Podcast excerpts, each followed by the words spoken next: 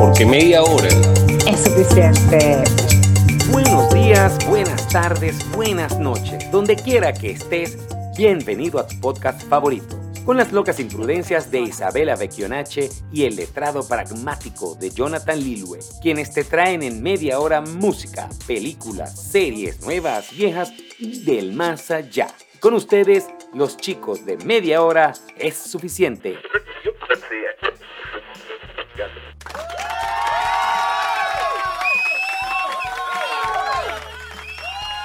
Papito, 150 episodios.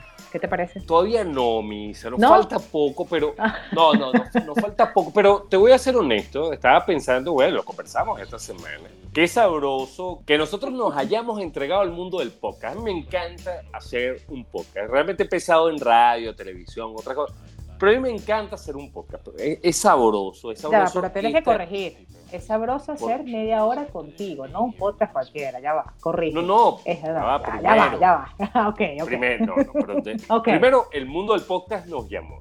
Segundo, nos llamó a los dos. Y confluimos en este mundo tan sabroso y casi 150 episodios que serán pronto, seguimos haciéndolo con tanto cariño y a mí eso me parece interesante. O sea, hemos durado mucho, hemos durado muchísimo más que el 60% de los matrimonios de este mundo. superamos la pandemia y superamos la pandemia. Y superamos la pandemia. ¿Cuántas parejas se pueden dar el lujo de decir que arrancaron antes de pandemia, superaron la pandemia y tienen más de dos años juntos y, no se odian. No, no, no, no, nada de eso, nada de eso. Y oye, y te voy a decir una cosa, podemos tener 141, 42, pero 100 suena fácil, suena fácil, o, o suena, vamos a decirlo, suena, bueno, un número sencillo, pero es trabajo, o sea, es, es una entrega, es un compromiso, es una disciplina, bueno, pero feliz nuevamente de estar en el número, no sé, ciento y pico contigo. Papito, para mí es un placer, como todos los episodios que hemos grabado aquí de media hora, estar aquí para recomendarte, porque hoy te vengo con mucha información. De verdad que lo que traigo hoy es, muy emotivo y, y, a la vez es una incoherencia de mi vida, pero lo tengo que decir, lo tengo que recomendar, bueno, tengo que hacerlo. Claro, pero recordemos que este episodio llega a ustedes gracias a Ibe Kionache, su asesor jurídico. Arrobas Woyos Workshop, donde tus diseños cobran vida. Y arroba Cines Unido, mucho, más, que, películas, que están con nosotros porque para hablar de películas, de música y de series de televisión, media hora. Es suficiente. Y fíjate que te quería recomendar y te quería hacer mención de este gran artista que se llama Rodrigo Venegas. Me encanta ese nombre, Rodrigo. ¿Verdad que es un nombre como fuerte? Rodrigo Venegas. ¿Tuvieras, tuvieras un, un, varoncito y le pondrías Rodrigo sí, Venegas. Rodrigo. Y Venegas de segundo nombre. bueno, no, Venegas no. Tendría que Rodrigo venir a acompañarme en este, este tributo, ¿no? pero Rodrigo me gusta porque es como fuerte, ¿sabes? Como Rodrigo, sí, pero, pero Rodrigo Venegas es un cantautor mexicano del género pop rock balada eh, a quien en poco tiempo, la verdad, ha logrado alcanzar mucho éxito. De hecho, tiene 167 mil seguidores en Spotify con su disco Me Toca. Eh, prefiero aquí también otro disco, Déjame entrar. Y hoy, a media hora, me encanta que estos artistas mexicanos que nacen con éxitos y nacen con, con con la estrella, vamos a decir con una estrella que los ilumina, estén aquí con nosotros en media hora y Rodrigo Venegas nos acompaña hoy con su canción Era Cierto. ¿Sabes qué suena? Como una baladita, eh, esas baladitas que, que, que, no son, eh, que no son, vamos a decir, ay, que te dan así como, ay, como que qué lindo, entonces, pero qué triste. No, es una balada eh, fuerte, con mucha música, con inspiraciones y verá con mucha armonía que, que Rodrigo. O sea, algún tipo Journey con Don't Stop Believing, una cosa así. no, no sé, no sé qué me dijiste, la verdad. Oye, Journey, Don't Stop Believing, que es una baladita, ah. pero, pero fuerte no agresiva, sino que te invita un poco más a, resaltar que, a hundirte como una balada. Exacto, no es una balada, no es un bolero que entonces una gente, un drama, entonces una tragedia todo el tiempo. No, es una balada eh, muy inspirada en algo, vamos a decir, muy cierto. La canción, de hecho, se llama Era Cierto y es la compañía, la emoción, el sentimiento. Rodrigo Venegas, de verdad que estamos muy, muy, muy, muy exaltados de que hoy estés con nosotros y bueno, de verdad que los músicos mexicanos cada día nos sorprende eh, cómo, cómo se proyectan y cómo se preparan. Rodrigo, aquí en media hora con su canción Era Cierto. Bueno, y para los mexicanos, porque nos escuchan bastante en México, señores, les agradecemos que nos escuchen, que nos sigan semana tras semana, que nos comenten mucho en nuestras redes sociales. Pero mira, yo te traigo una noticia súper interesante, Isa, porque, bueno, tú sabes que yo con, con la música de, de, los 80, de los 90 particularmente, soy bastante adepto. A pesar de que voy a hablar de música, voy a hablar de un documental, ¿no? Ajá. Salió el documental de Van Halen, perdón, los que les gusta que lo pronuncie perfecto, The Van Halen Fan Made 1984 Documentary. El documental precisamente de el disco 1984, la gira que ellos hicieron en 1984 y 85 de este disco, fue el último disco que grabó la banda Van Halen con, con los originales, con David Lee Roth, porque básicamente todos los demás permanecieron. Eh, Eddie Van o Halen. se murieron. Se murieron. Sí, sí ya, ya Eddie Van Halen murió, Anthony creo que también murió, o sea, pero de la banda original, de ellos cuatro, este fue la última gira, el último álbum que, que grabaron y además fue el álbum más exitoso de la banda. Okay. Pero, ¿qué es lo interesante de este documental? Este documental no es autorizado por la banda, no Ah. tiene fines de lucro, fue un fan que lo hizo, que es un gran director de documentales, y él dijo, yo quiero hacer este documental porque yo a los 16 años estaba en el concierto 1984 de Van Halen y para mí fue descubrir la música. Son cinco capítulos, es un documental, decido, lo pueden ver en YouTube, gratuito, no tiene fines de lucro. Él quiso hacerle un tributo a su banda y genial, en verdad. Hay capítulos de 11 minutos, hay capítulos de 20 y pico minutos. Al final dura una hora 50 minutos todo el documental. Van a descubrir muchas cosas de la banda. Lastimosamente, David Lee Roth se separa en 1985 de la banda. Llega Sammy Hagar para muchos. La mejor Ben Halen fue con Sammy Hagar. Para mí es icónico David Lee Roth saltando en el tema Jump o contando Panamá. O sea, hay cosas que, bueno, es cuestión de gusto, Claro. pero sean los que aman a Sammy Hagar o sean los que amamos a David Lee Roth, es una muy buena historia, muy bien contada y la pueden disfrutar gratis. Qué, qué sabroso cuando media hora nos dice esto lo podemos ver gratis. Y Esa además lo vamos a disfrutar. tuya, eso sí es aprobado Sí. por arroba y eso sí es aprobado, que la recomiendas así. No, no, y además los, los mayores de 40, señores, que, que y nos acordamos inmediatamente quién es esa banda. Pocas bandas, te voy a decir, Isa, pueden ser recordadas por, por una frase de la canción. Pocas. ah, ok. Ah, ¿Cuál es la frase a, de a ella? veces hay, hay cosas de David Lee Roth que uno escucha y dice, primero, no es solo Van Halen, es David Lee Roth y este tema se grabó en 1984.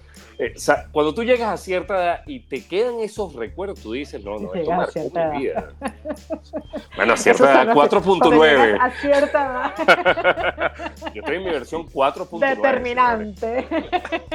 bueno, fantástico, fantástico para los fanáticos de esa banda que ven ese documental. Y la pregunta del 2008, en este caso, eh, la banda dijo algo sobre ese documental, lo aprobó, dijo algo. No hay comentarios. David Lee Roth no ha hecho comentarios. Eddie Van Obviamente no puede hacer comentarios del más allá. Pero Claro. yo creo que sus comentarios podrían ser muy positivos.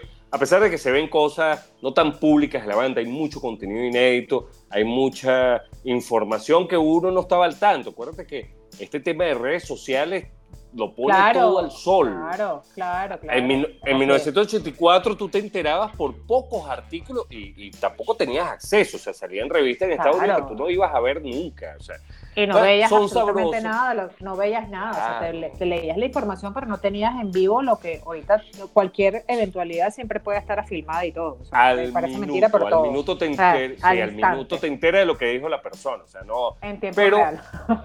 pero te voy a decir, mi apreciación es muy positiva, yo no creo que hayan cosas así graves, te lo dice, el que hizo el documental es un gran fan de Van Halen, o sea, no, no lo hizo Mm. con intención de odio, de, de hundirlo, no, lo hizo Claro, claro. precisamente claro. para, para Claro, que, uno... que es genuina, es genuina y es, y es- y es afectiva Sí. la situación también. y reviviera efectivamente lo que vivimos mucha gente en esa época. Hola, soy Rodrigo Venegas y te invito a escuchar mi canción Era cierto, aquí en medio era suficiente. Saludos Isa y Jonathan. Y fíjate que vengo hoy también a uno de tus favoritos, que es Mel Gibson, ¿no? Tu favorito. Papito Mel, Tu favorito. Papito Mel. Tu Father's Mel, bueno. ¿sabes Tra- me traes está- trivia, si me traes trivia de Mel Gibson te la contesto. Te la sabes, te la sabes toda. Ah, Bueno, pero por favor, Todo, no. todo, No, no, no. Él es bello. Lo que pasa es que está un poquito acabado, pero poquito es bello igual.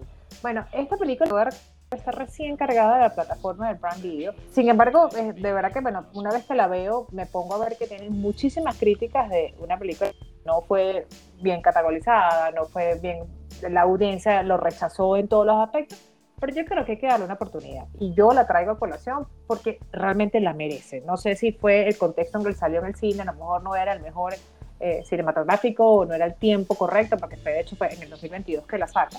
La película se llama On the Line o Secuestro en Directo. Está recién cargada eh, en la plataforma, tanto en Prime como en Netflix, hago la corrección. Y fíjate, ¿de qué va? No sé si la viste, si la viste, sé que evidentemente tienes que haberla visto porque eres un fan de Mel Gibson, pero la voy a comentar y voy a decir lo que a mí realmente me sorprendió. La veo evidentemente porque sale su rostro en la pantalla y todo lo que él hace, como siempre, es, es, es de oro, ¿no? Entonces, me prestó la, la posibilidad de verlo, porque bueno, está Mel Gibson ahí. Entonces, ¿qué va? Él es un, eh, él es un, él conduce un programa de radio a la, exactamente a media, eh, a la media hora, a las 12 de la noche, donde él a través de muchos años aconseja a sus oyentes en directo de cualquier tipo de problema que tenga, sea o no de gravedad, él los, los aconseja. Siempre son consejos. Y es disruptivo. Sus consejos exactos son. Son consejos a veces muy sarcásticos, a veces consejos que sale, que, que, vamos a decir que, que hace, el del problema genera otro problema. Entonces es bastante polémico precisamente por eso.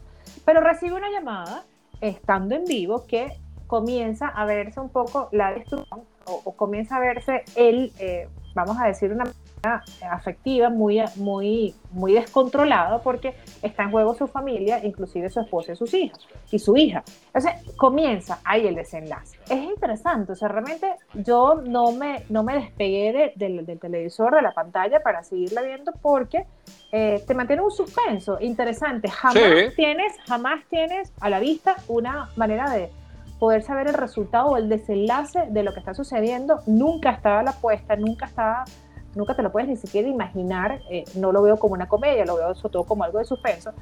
Y eso es lo que a mí me mantiene, porque a el suspenso eh, impredecible es lo que a mí siempre me atrae. A mí algo que pueda ser predecible o que yo inmediatamente pueda detectar de dónde viene esta imagen o esta escena o este diálogo, ya yo inmediatamente lo puedo detectar, no me, no me sigue atrapando. Pero a mí me atrapó. Y de hecho me atrapó que tú dices, o sea, tienes que ver hasta el final para poder entender el contexto de todo lo que sucede. Eh, tiene que superar obstáculos y tiene que percatarse de que sencillamente no vaya, eh, no precisamente, no, no en, en, detrimento, sino en mejor para salvarle la vida a su familia. No sé por qué no la, no, no la aceptaron, no sé si fue el tiempo en el que se lanzó la película, pero está bien, denle la oportunidad como yo se la di, eh, sin mucho, sin, sin conocimiento de que no había sido una buena película, pero es momento de darle la oportunidad. Pues. La película no tiene pretensiones, no pretende ser una película ganadora del Oscar ni nada por esto, es una película entretenida, no. lo dijiste. Realmente lo que tiene es un suspenso y, tú más o menos te, te, quedas con la curiosidad, ¿quién será? ¿Pero por qué? Y vas indagando y... Claro. es chévere. Acuérdate que Mel Gibson entró como él está en un tema polémico en Hollywood, porque él tiene posiciones muy marcadas en temas políticos, si lo decimos de alguna manera, no desde el mundo de vista de la política, sino de la política actual, de las tendencias actuales. O sea, él tiene una posición muy clara contra el LGBT, él tiene una posición muy clara en el cristianismo, contra el judaísmo. O sea, él tiene posiciones muy marcadas y bueno, la gente lo odia más como persona que como actor. A mí me encanta como actor. Realmente yo separo, y lo hemos hablado muchas veces, Lisa. Sí. El arte de la persona. No, no tiene nada que ver las posturas personales o la idiosincrasia a la que tú te envuelvas en darle méritos a una película que no es que es extraordinaria, pero es muy entretenida. No debería, pero lamentablemente el mundo hoy día no se aparta mucho del arte de la persona. O sea, yo tengo mis particulares opiniones sobre Michael Jackson en lo personal como persona, pero para mí es el mejor músico del siglo XX. así es. Y lo puedo discutir, así como Maradona como futbolista, como persona tengo muchas objeciones, pero como futbolista lo admiro. O sea, yo creo que eso nos cuesta como seres humanos, yo no critico a las personas que no lo hagan, pero bueno, mi postura es, yo aparto el arte de la persona. Mel Gibson ha entrado como que en ese lugar oscuro donde entran las personas que dicen algo y políticamente incorrecto bajo el mundo de Hollywood. Pero esta película es genial, a mí me Ay, es buenísima. Me parece una mezcla entre The Ransom, que es de él, cuando secuestran al hijo y eso, que tiene escenas medio totas, él sigue, él tiene una postura muy particular. A mí me parece que se puede disfrutar. Comparto contigo que es bastante disfrutable para lo que la crítica ha dicho, pero yo te traigo una que la van a disfrutar mucho, porque es una comedia.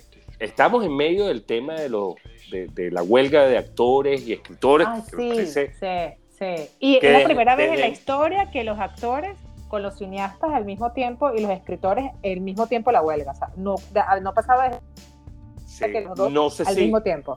Sí, no sé si lo compartes conmigo, Isa. Yo comparto la huelga, comparto que, que ellos merecen un mejor trato financiero del que han recibido. Comparto los reclamos, tanto del sindicato de actores como del sindicato de escritores. Este, me parece que esto debe llegar a un buen fin. Ojalá haya un buen fin para todos, no un tema de presión ni nada. Sí, me parece que todo el mundo merece un trato más justo, no que vayan a ganar lo mismo de las productoras que son los que asumen los riesgos, invierten dinero, a veces son un fracaso, a veces no, pero no es posible que tú después de 20 años no recibas ningún tipo de crédito o regalía por algo que es un éxito. Eh, claro, y hay un, inconveniente también por el tema de que los streaming, entonces que los escritores y los actores no le están reconociendo los derechos de los streaming al uso de las películas y el uso de, eh, vamos a decir, de su, de su edición y su producción, porque bueno, simplemente le están reconociendo solo desde el cine. Entonces es un tema bastante polémico que tienen que reconocerle que también se ven en el cine, como por eso está media hora, ¿no? Que está recomendando. Y coste, claro, y el negocio ha evolucionado, y como ha evolucionado, bueno, tenemos que entender que este han evolucionado las regalías, ya las productoras reciben más dinero, ¿por qué no hacer una, no una repartición? Porque yo no creo en la distribución justa y eso, pero bueno, vamos a reconocerle parte de esto, o sea, no, claro, es que el escritor se va a llevar el 100%, ¿no? Pero bueno, si él ganó algo, oye, sea un poco este, justo con lo siguiente que gane. E, esta es una discusión para otro día, se están acabando contenidos, está saliendo poco producción.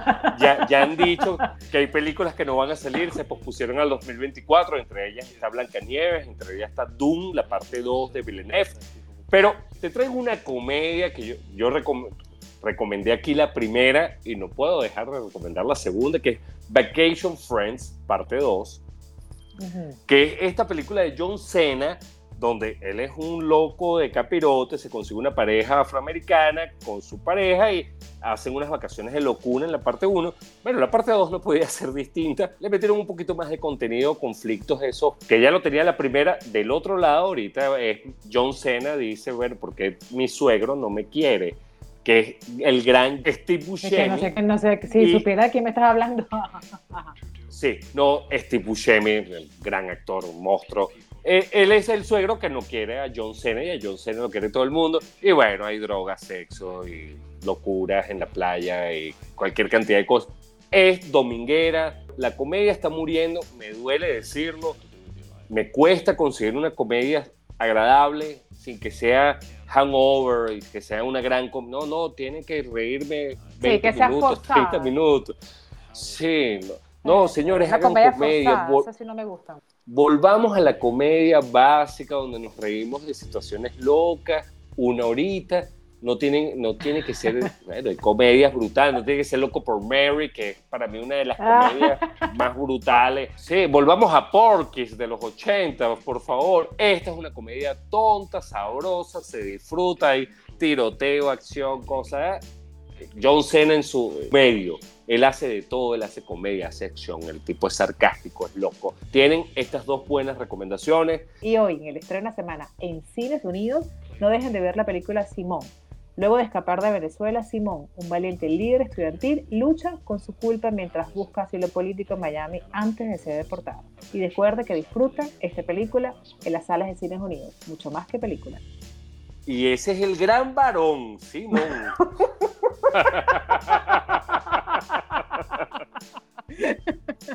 Parece mentira, pero nos hubiésemos puesto de acuerdo y hubiésemos recomendado comedia porque yo te voy a traer una comedia. Pero te voy a decir por qué dije que es una incoherencia de mi vida. Quería ver una comedia donde quería reírme, no forzadamente, y terminé llorando. Oye, qué buena. O sea, o sea, una comedia súper dramática. Te voy a decir que quedé Pero creo que no cumplieron con el objetivo, ¿viste? Pero es que lo que, bueno, no sé si fueron, fue mi percepción o fue sencillamente como yo lo logré ver. Mira, es que se, o sea, me, me esgrincho nada más de, de, hablar de ella. Porque quedé, o sea, quedé a un nivel eh, tan, tan satisfecha, o sea, quedé tan, tan, tan, tan emocionada del, del, contenido. Te voy a decir por qué. La serie se llama, es un, una serie, y vamos a decir que es un documental también, porque de hecho los personajes son reales y todo fue grabado en, en, en locaciones reales se llama Libre de Reír. Obviamente la veo por el nombre. Entonces, eh, está protagonizada y es creada por Sofía Niño de Rivera. Ella es una comediante mexicana y qué bueno que es mexicana, que hoy hablamos de música mexicana y les mandamos saludos a, todo México, que realmente estamos eh, bien punteados en, todo lo que es el, mexicano.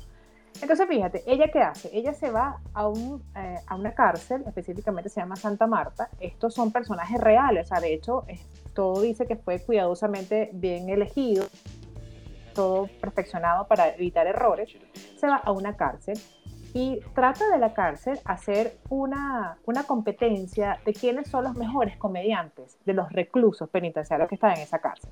¿No? Ok. Entonces comienza a darle clases a los presos. Comienza a darle clases de qué es lo que hacer con ellos.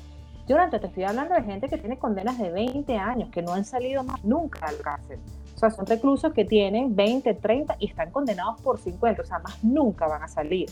Entonces, eh, ella trata, eh, es súper, o sea, de verdad que yo nunca pensé que tenía, que iba a tener tanto, tanto clic con esta serie. ¿Pero por qué? Porque es que me llamó la atención, nunca te imaginas que detrás de una persona, por más mala que sea, y creo que lo acabamos de mencionar, que haya cometido los delitos más atroces, exista un comediante rezagado y un comediante con calidad. Entonces ella comenzó a darle clases, obviamente. ¿y cómo, sacas, ¿Cómo sacas el humor de tu condición que, de condenado, ¿no? De, de, claro, condenado al resto de tu vida. Y a ser comediante y buen comediante. Entonces, además que ella es buenísima. Entonces, ella comienza a darle clases a cada uno de los pabellones, al pabellón de los hombres, al pabellón de las mujeres al pabellón de la comunidad. Entonces, de ahí comienza a sacar los mejores y esos mejores luego van a un teatro, ok, un teatro, vamos a decir, un teatro de la ciudad, a dar su show. Entonces, público diferente, salir de la cárcel a dar un show de stand comedy.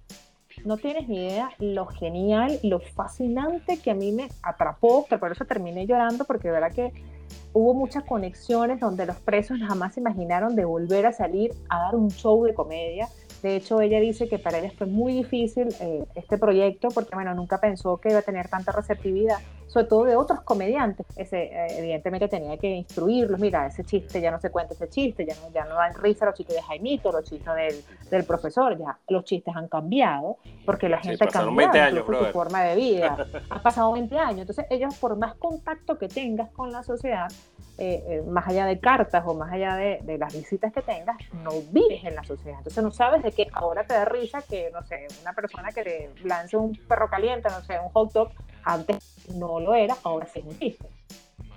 Ella transformó la vida personal de cada uno de ellos en un stand Y obviamente tienes que verla, son cinco episodios que se ven súper rápido, porque es, es las clases, ¿no? Entonces son clases y luego viene el show final extraordinario, de verdad que felicito a Sofía Niño de Rivera por este proyecto. No, de verdad que quedé sorprendida. Eh, me imagino que esto va a tener una segunda temporada, quizás otra cárcel, quizás otros pabellones. Y saber que detrás de un hombre, como tú dices, que está condenado a hacer algo gravísimo, hay un comediante. Hay un comediante donde se burla de su tragedia y lo convierte en comedia. De verdad que y, y la, y la segunda reflexión, no la he visto y, me invitas a verla, Isa. La segunda reflexión es cuánto talento perdido hay en el mundo por no atreverse a hacer cosas diferentes. O sea, tal vez esa persona antes de cometer sus delitos hubiese tenido la intención de ser comediante y, tal vez hubiese logrado una carrera exitosa sin tener que involucrarse en, un mundo que, bueno, lo condenó a, perder su libertad. a perder su libertad lo, perder su libertad. Y a mí, yo que soy, que el mundo de los presos es prácticamente mi mundo por un tema laboral, jamás tenía por mi cabeza, y te lo digo ya con sinceridad, me había pasado que posiblemente esa persona que yo estoy llevando para allá por cometer un delito donde tú vulneraste un derecho, esa persona podía ser un comediante y estar en la cúspide porque tenía un personaje intrínseco que jamás te lo descubrió nadie. Y esta chama lo descubrió. Genial, de verdad que genial, se lo van a disfrutar libre de reír, se llama. Yo estoy llorando, pero, pero a lágrimas y una, una, un llanto de felicidad, ¿no? Como de satisfacción, como que bonita esta, esta misión. Y bueno, lo, lograste conectar, lograste conectar empáticamente con alguien con el que uno no acostumbra a ser empático también. Totalmente, totalmente. Este, no, qué bueno, Isa, me, invita, libre de reír, ¿dónde está disponible? Prime Video, está en Amazon Prime. Ok, se me olvidó decir, eh, Vacation Friends parte 2 está en Hulu o está en Star Plus y la película anterior está en Netflix. Ahora, en Paramount Plus van a encontrar esta serie que les voy a recomendar. Después de que vean las dos películas que les hemos recomendado y después de que vean Libre de Reír que recomendó Isa, tienen que ver esta serie, tienen que verla, si tienen, obligado. No, mentira, si quieren, pero la van a ver. no, no, Está sí, en Paramount Plus. Sí, se, se llama Special Ops Lioness. El primero me, me, entusiasmó esta serie porque es producida por Zoe Saldaña, la conocemos por Guardian of the Galaxy, ella es Gamorra. Ah. No, bueno, apareció en Avenger, ella es Gamorra, la, la, de verde, que se enamora de Star-Lord y todo esto. Ahora, ella, ella luchó mucho, esto es un dato curioso de la cosa, porque ella es Saldaña, ella toda la vida la hemos conocido como Zoe Saldana, ¿no? Ella es Saldaña y luchó, e, ella se metió de productor y dijo, no, me ponen mi ñ, brother, o sea, yo, yo soy Saldaña. Este, no, a mí no me importa si esto es Estados Unidos, si lo usa, yo soy Saldaña. Y por fin okay. ¿De qué trata esta serie? Special Ops Lioness es que cuando Guantánamo surge la cárcel de Guantánamo y se empiezan a traer poca gente de Afganistán y de Irak y todo esto, las mujeres no pueden ser tocadas ni revisadas por hombres y crean de los Marines esta sección que se llama Lioness o, Leonas. Las leonas son las Marines que, bueno, vamos a hacer el cuerpo militar que puede interactuar con las mujeres.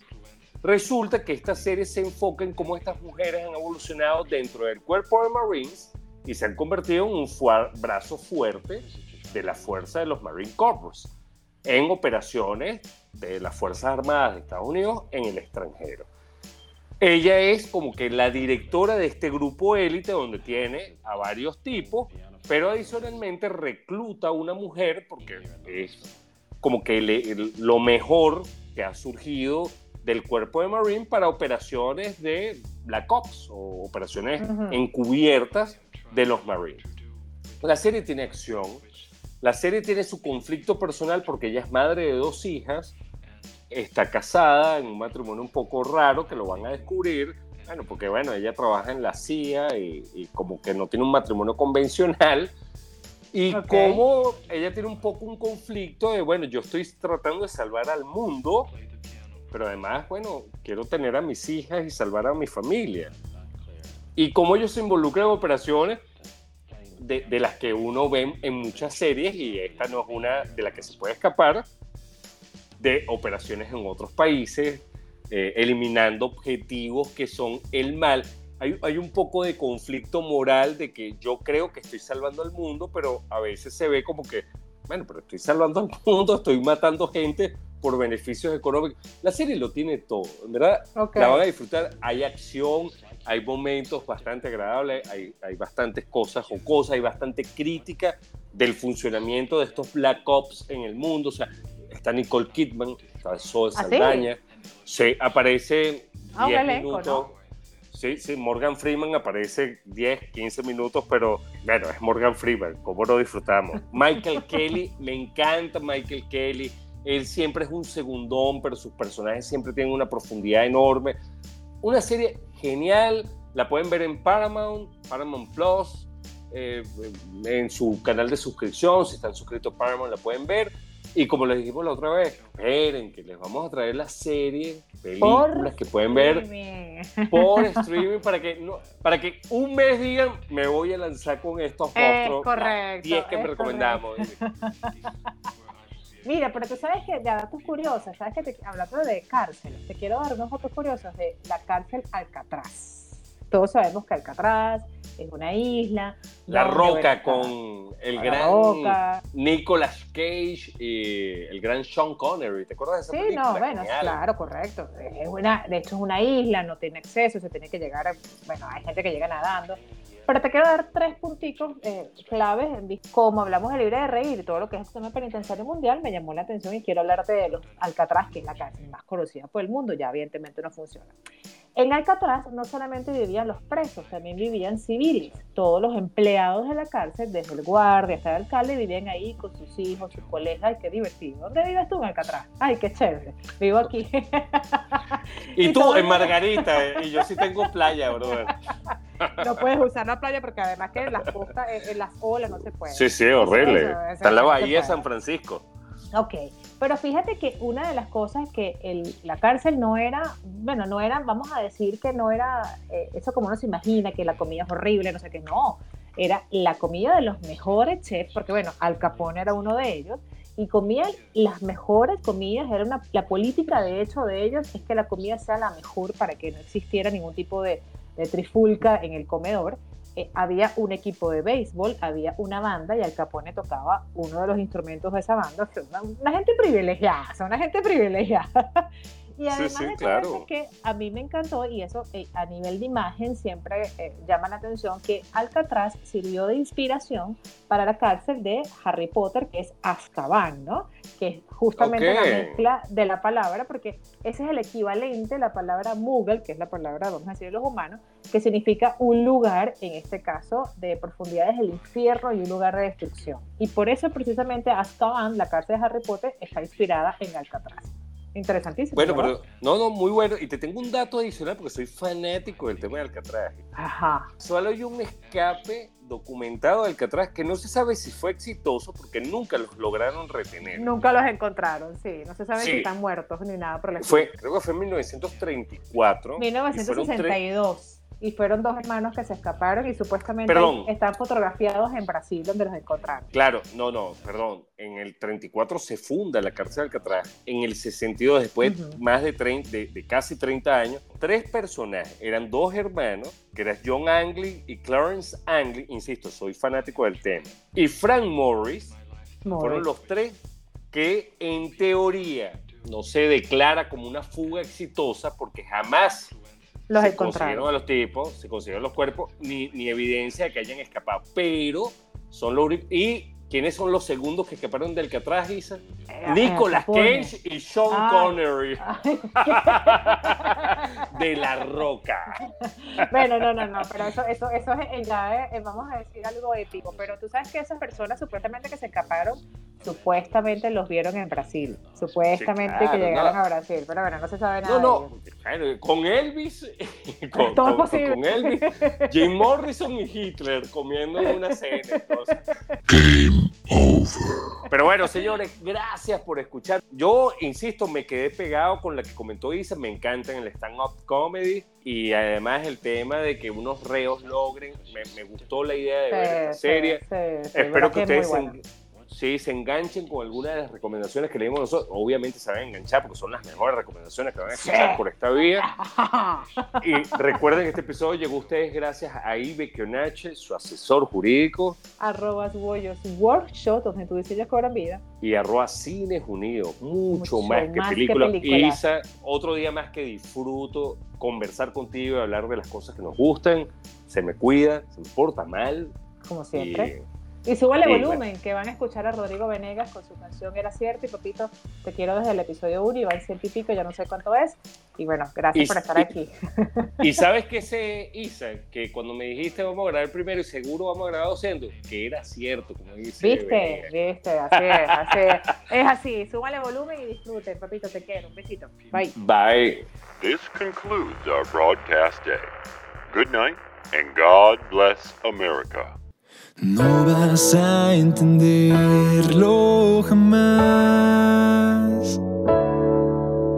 Aunque parezca sencillo, no me curo, no me alivio. No dejo de recordar que si acaso algo importaba eras tú y eran tus ganas de hablar encuentro tan lejos de ese tiempo, buscando las palabras para poder explicar que si era cierto, era grande lo que siento, que no ha cambiado nada desde el día en que tú no estás, y que si no dije nada, no fue que faltaran más ganas de amar, pero es que el miedo me atrapa, mis ganas no alcanzarán.